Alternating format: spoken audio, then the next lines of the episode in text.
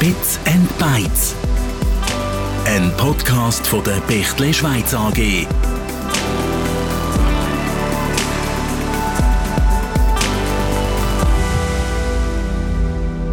Digitale Transformation und ökologische Nachhaltigkeit. Das sind zurzeit zwei große Themen, die die Unternehmen in der Schweiz beschäftigen.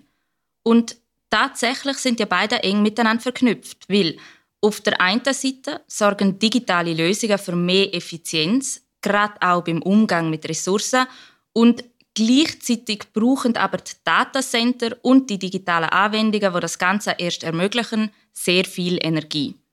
Nur, um sich das einmal konkret vorzustellen, alle Rechenzentren weltweit verbrauchen jährlich 200 bis 250 Terawattstunden an Strom. Das ist rund 1% vom weltweiten Strombedarf.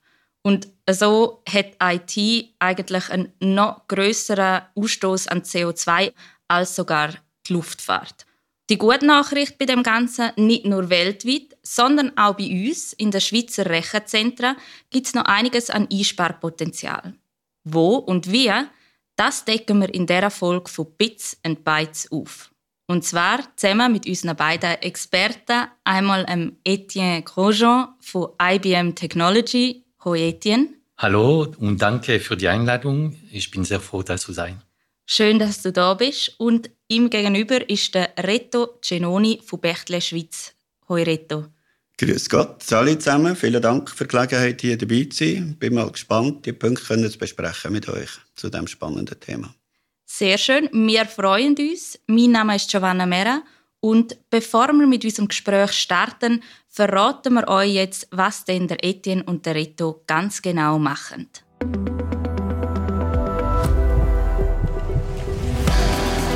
Der Etienne Grosjean ist Senior Power Sales Manager bei IBM Switzerland. Er ist seit 38 Jahren bei der IBM tätig und hat seine Kunden in dieser Zeit auf jeder IT-Welle begleitet.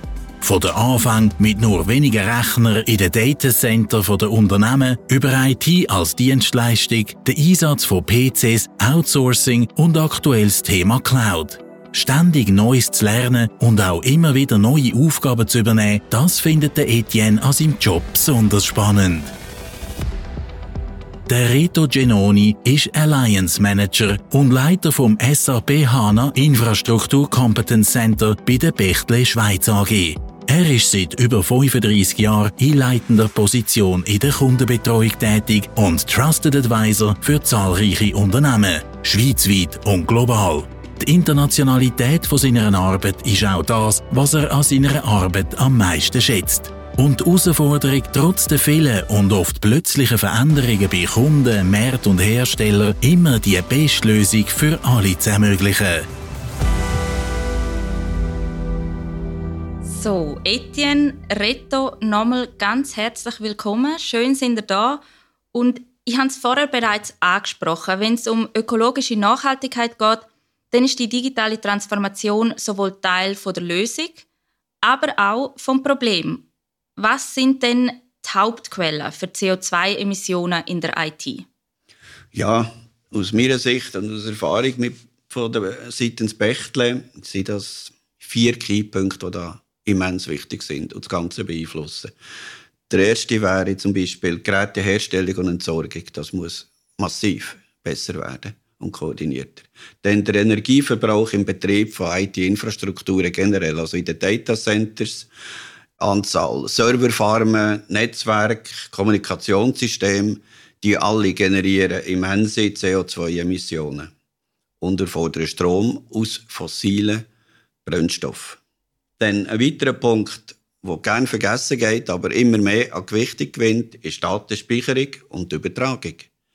Das gilt insbesondere für Services, die Cloud-Services sind, weil die Transformation ins Internet raus ist sehr intensiv und braucht Strom. Ein letzter Punkt, leider immer zuletzt angeschaut wird, das ist die Software und die Anwendungen, sprich die Applikationen.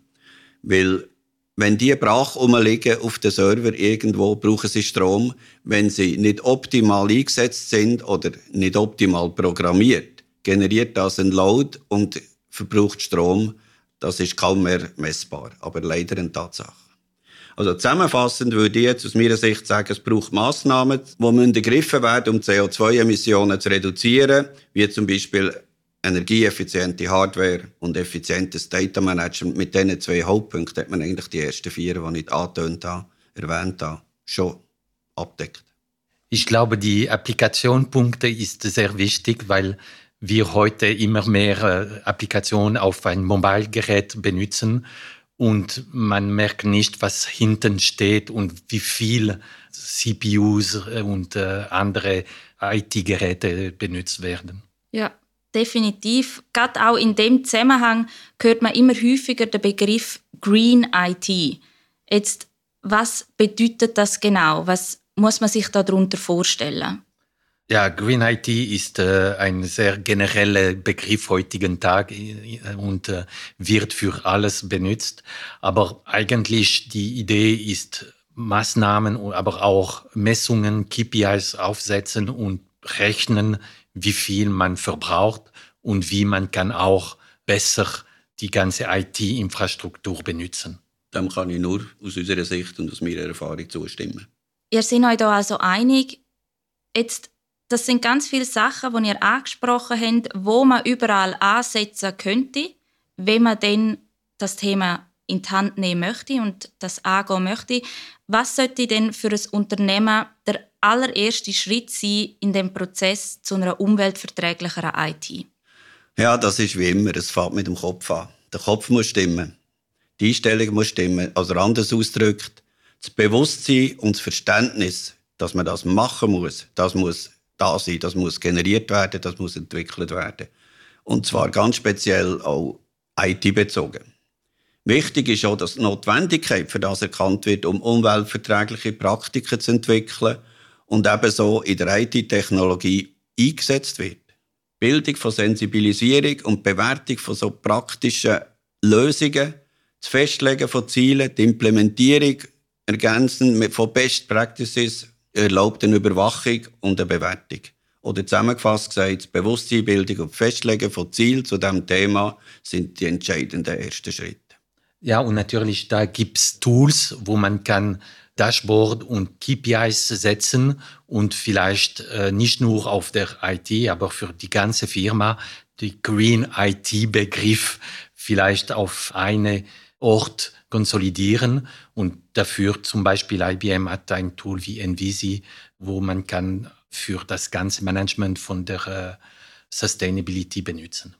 Ja, das ist sicher sehr ein wichtiger Punkt. Also der allererste Schritt sollte sein, dass man das vorhandene Potenzial einmal ins Bewusstsein holt, dass man das für alle sichtbar macht, dass man kristallisiert, dass da Potenzial vorhanden ist und dann, wie geht es dann weiter? Schauen wir für das zum Beispiel in ein Datacenter von einem Unternehmen. Weil laut einer Studie vom Schweizer Bundesamt für Energie gibt es dort ganz besonders viel Potenzial. Ganze 46 Prozent vom heutigen Stromverbrauch von Datacenter in der Schweiz könnten nämlich eingespart werden. Jetzt die Frage an euch: Wie genau ist das möglich? Ja, es startet mit die einfachen Sachen, also die Kühlung, die Heizung und die Nutzung von Abwärmegeräten und man kann dort sehr viel machen. Man kann schon dort auch mit Sensoren messen, was wir wirklich benutzen und was die Datacenter selber als Basisausrüstung braucht. Aber dann auf der Infrastrukturlevel kann man auch dort noch viel machen mit die richtigen Infrastruktureinsatz. Ja, das ist absolut korrekt auch aus unserer Sicht. Und das bist du mit der IBM im Hintergrund natürlich prädestiniert zu dem Thema, die optimalen Lösungen zu generieren. Ja, ich glaube, du hast uns da auch ein super Beispiel mitgebracht, Etienne, wo ihr in der Zusammenarbeit mit einem Kunden etwas Tolles erreicht habt. Ja, in einem Projekt äh, haben wir anstatt äh, 78 äh, x86 Server fünf von unseren IBM Power-Servers eingesetzt. Und dadurch konnten wir, wir haben es gemessen, dass wir konnten 200 Familienhaus mit vier Personen über ein Jahr Strom sparen.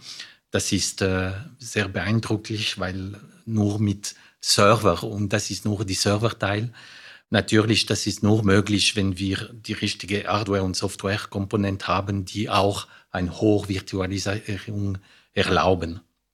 Also das bedeutet Infrastruktur und der IT-Betrieb, die müssen da zusammenspielen, Hand in Hand. Und ich meine, was du uns gerade erzählt hast, das ist wirklich beeindruckend. Das ist eine riesige Einsparung, das ist eine große Effizienzsteigerung, auch allein der Platz, wo man mit dem spart. Und jetzt, wenn das jemand interessieren würde, ist das möglich gewesen für das Unternehmen ohne Downtime, die Umstellung? Ja, natürlich, für ein solches Projekt braucht es Planung und Kompetenzen. Ohne diese beiden äh, Säulen ist das schwierig. Aber für Applikationen wie Oracle oder SAP, die auf alle diese Plattformen, die beide Plattformen, die in Competition waren, zertifiziert sind, da ist das Risiko sehr klein und man kann das natürlich sehr gut machen.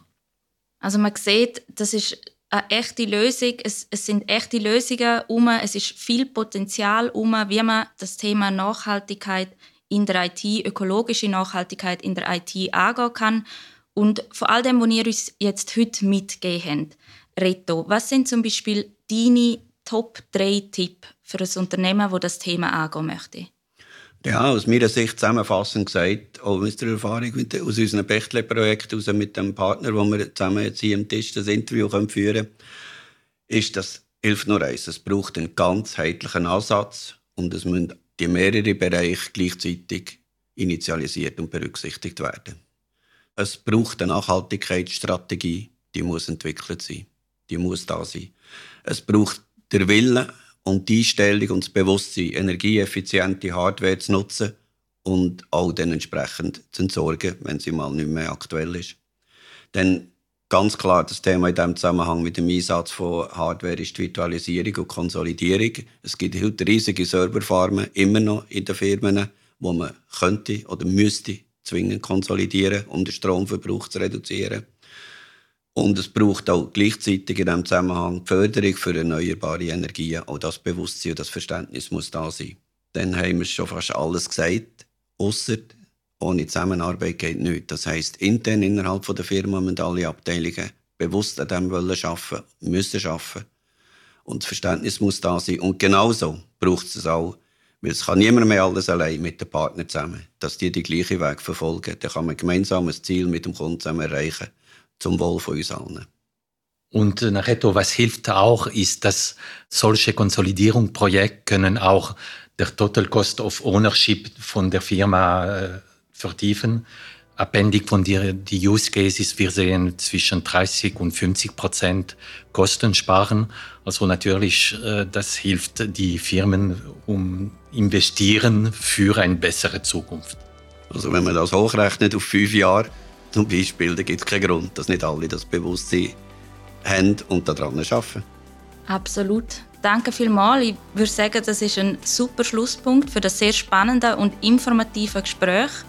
Reto, Etienne, danke vielmals, dass ihr zwei heute da sind. Danke vielmals für eure Zeit, für eure Ausführungen. Sehr gerne, hat mich gefreut. Merci. Liebe Hörerinnen und Hörer, wie ihr auch in unseren letzten Podcasts gesehen haben, das Thema IT und Nachhaltigkeit hat viele Facetten. Wir haben uns heute vor allem auf die ökologischen Aspekte fokussiert. Falls euch das Thema noch vertieft interessiert, haben wir wie immer weiterführende Infos in den Show Notes für euch verlinkt. Unter anderem findet ihr dort auch den Link zur Nachhaltigkeitsstrategie 2030 von Bechtle. Wenn euch Bits and Bytes gefällt, dann freuen wir uns wirklich sehr, wenn ihr uns bei Spotify oder bei Apple Podcasts eine Bewertung hinterlässt. Das hilft uns nämlich genauso, wie wenn ihr den Podcast abonnieren, um ab jetzt keine Folge mehr zu verpassen. Denn es gibt noch viele weitere spannende Themen rund um die digitale Transformation und es lohnt sich auf jeden Fall auch beim nächsten Mal wieder dabei zu sein. Bis dann alles Gute und wir freuen uns schon aufs nächste Mal. Bits and Bytes. Ein Podcast von der Bechtle Schweiz AG.